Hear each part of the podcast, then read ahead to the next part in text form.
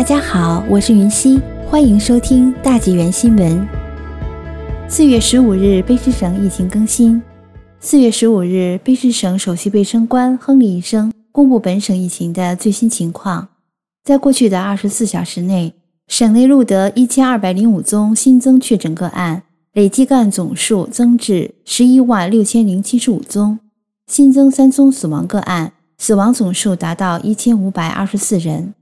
目前有四百零九名住院患者，当中一百二十五人在深切治疗部。本省有一万零五十二宗现存确诊个案，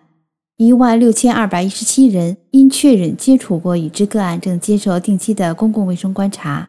截至四月十五日，第一批已接种疫苗的人次达到了一百二十三万五千八百六十三人，其中八万七千八百二十人已接种第二剂疫苗。